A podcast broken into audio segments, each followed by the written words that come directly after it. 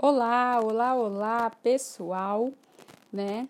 Como combinado, nós estamos aqui para iniciar, ou melhor, continuar a nossa explanação sobre a tomada de contas especial. Nesse primeiro vídeo, a gente já estabeleceu algumas diretrizes é, principais, né? Do que é a tomada de contas especial, em síntese, o que que ela visa é, identificar né?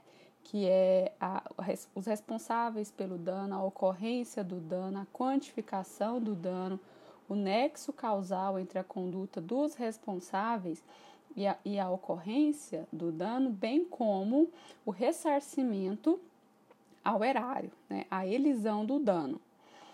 É, a tomada de contas especial, a primeira coisa que a gente tem que entender é que ela é um procedimento administrativo de exceção, né? Ele vai, ela vai ser processada em duas fases, que é o que a gente chama da fase interna, que acontece dentro do órgão responsável pelo recurso, e a fase externa, que acontece no âmbito do Tribunal de Contas, que é o órgão responsável por julgar né, a tomada de contas especial. Outro ponto importante é entender que é, o Tribunal de Contas da União ele editou as normas relativas à tomada de contas especial é, relacionada aos órgãos da administração pública federal, né? Então, assim, os estados eles têm competências para também determinar as suas regras de instauração, organização e encaminhamento dessas tomadas de contas especial. É, tribunal, os tribunais de contas dos estados vão é, editar essas regras para as tomadas de contas especiais relativos à jurisdição, né, relativa, relativas a atuação do Tribunal de Contas daquele determinado estado. E os estados que têm Tribunal de Contas dos municípios também vão editar as regras relativas à instauração, organização e encaminhamento das tomadas de contas especial instauradas pelos municípios daqueles estados que tem Tribunal de Contas dos municípios. Importante destacar que não são todos os estados que têm Tribunal de Contas dos municípios, né? Então, essa é a primeira premissa básica que a gente tem que é, ter em mente. Aqui eu não vou, até mesmo porque seria impossível, né?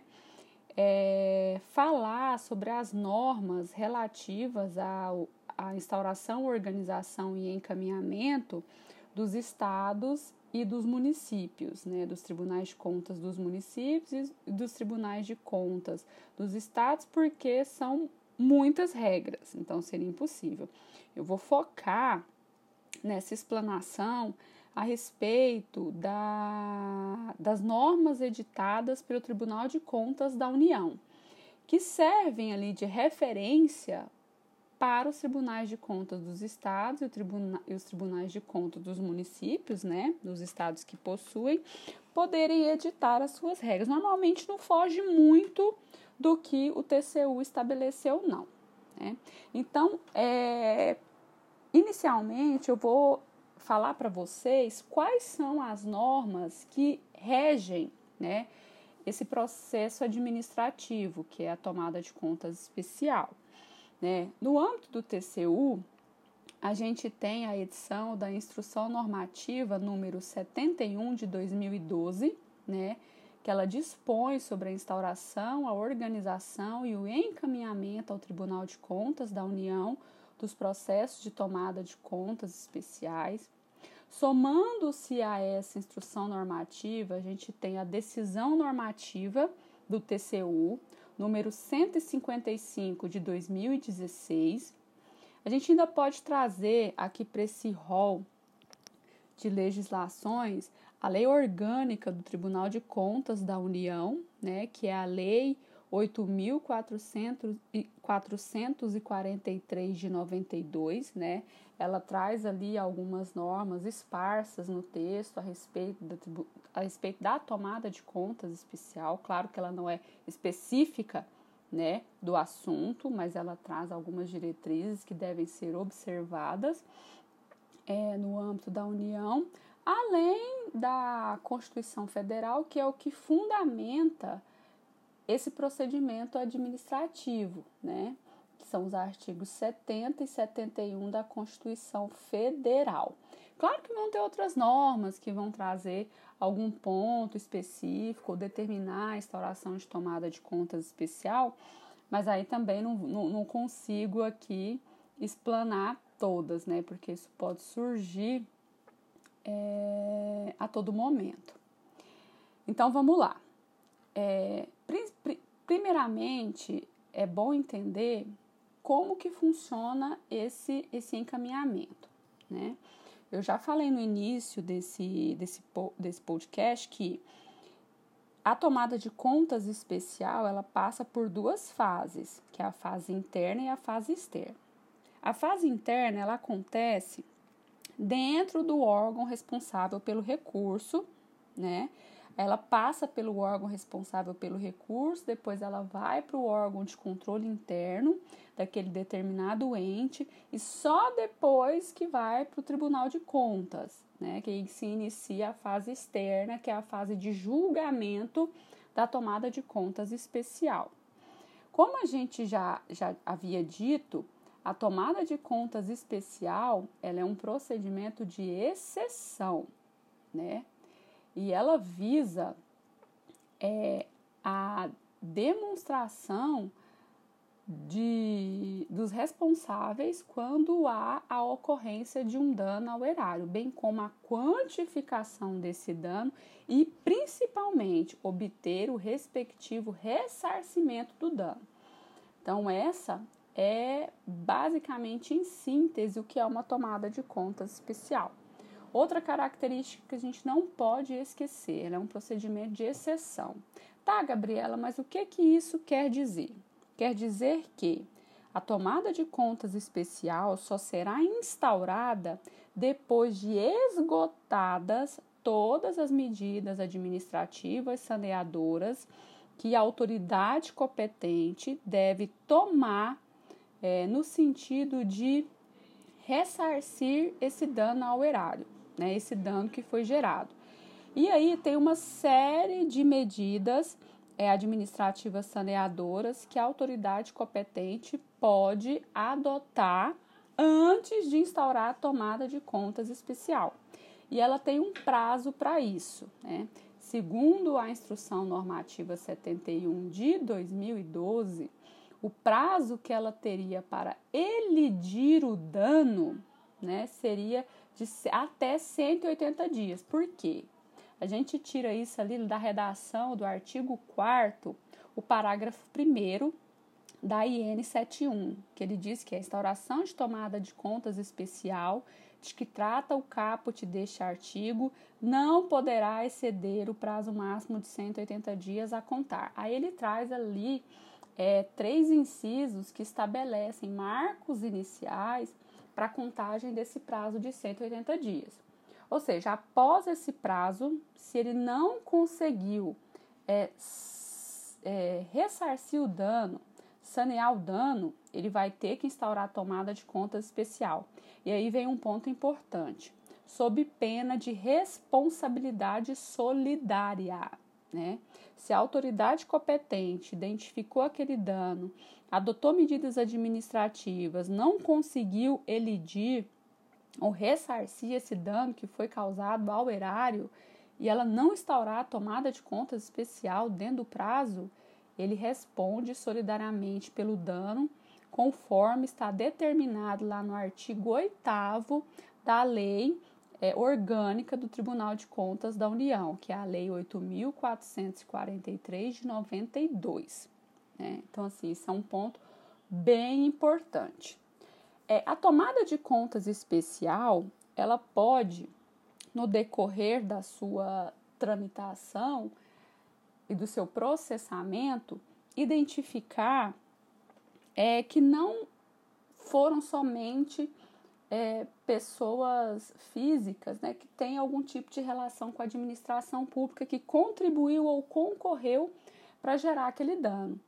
Ela também ela pode identificar que outras pessoas físicas ou jurídicas estranhas à administração pública tenham concorrido para a geração do dano inclusive, pode responsabilizá-los também na tomada de conta especial. O que, que isso quer dizer? Quer dizer que não é somente a autoridade competente, o servidor ou é o prefeito de um município que recebeu algum recurso público ou o dirigente de alguma ONG que recebeu um recurso é, é, público que vão que podem ser responsabilizados. A gente pode vir a ter a responsabilização de uma pessoa jurídica de direito privado que executou é uma obra, um serviço com o recurso, né, que foi destinado. Então assim, a gente pode ter uma série de pessoas de responsáveis que vão responder pelo, pelo dano, né, no âmbito da tomada de contas especial. Todos que concorrem para o dano, para a ocorrência do dano, figuram como responsáveis na tomada de contas especial, né? E a sua responsabilização tem que ser individualizada de acordo com a sua participação na ocorrência do dano. Isso tem que ficar claro na instrução processual, né? É, outra coisa que é muito importante a gente não pode esquecer a necessidade de que os pressupostos de instauração da tomada de contas especial estejam demonstrados né, no processo. O artigo 5 da IN 17, da IN, desculpe, da IN 71 de 2012, ele diz que são pressupostos de instauração a existência de elementos fáticos e jurídicos que indique a omissão do dever de prestar contas ou dano, ou indício de dano ao erário. Então, assim, é, a gente precisa ter isso claro no processo de tomada de contas especial para poder é, instaurar. Né? E, na verdade, isso tem que ficar claro ali nas medidas administrativas saneadoras, que tem pressuposto fático e jurídico para instaurar a tomada de contas especial. Ou seja, que ficou determinado que é, houver, houve um dano, ou pelo menos indício de um dano, né? Quem são os responsáveis pelo dano que foi gerado? O nexo causal entre é, a relação, né, a evidenciação da relação entre os possíveis responsáveis e o dano apontado. Então, isso daí tudo tem que ficar muito claro para que se possa é, instaurar a tomada de contas especial. E para finalizar, por hoje, é, eu só quero é, deixar claro que é muito importante a atenção do tomador de contas ou da comissão especial de tomada de contas especial do órgão, atenção com relação a isso, porque a ausência com relação à demonstração destes pressupostos de instauração, elas podem ensejar a devolução do processo de tomada de contas especial, tanto por parte do órgão de controle interno, quanto por parte do próprio Tribunal de Contas da União, lá na fase externa já, justamente para que sejam efetuadas diligências no sentido de ficar claro é, a demonstração destes pressupostos. Inclusive, talvez pode até contribuir para que se chegue à conclusão de que não houve a ocorrência do dano por falta de pressuposto, né?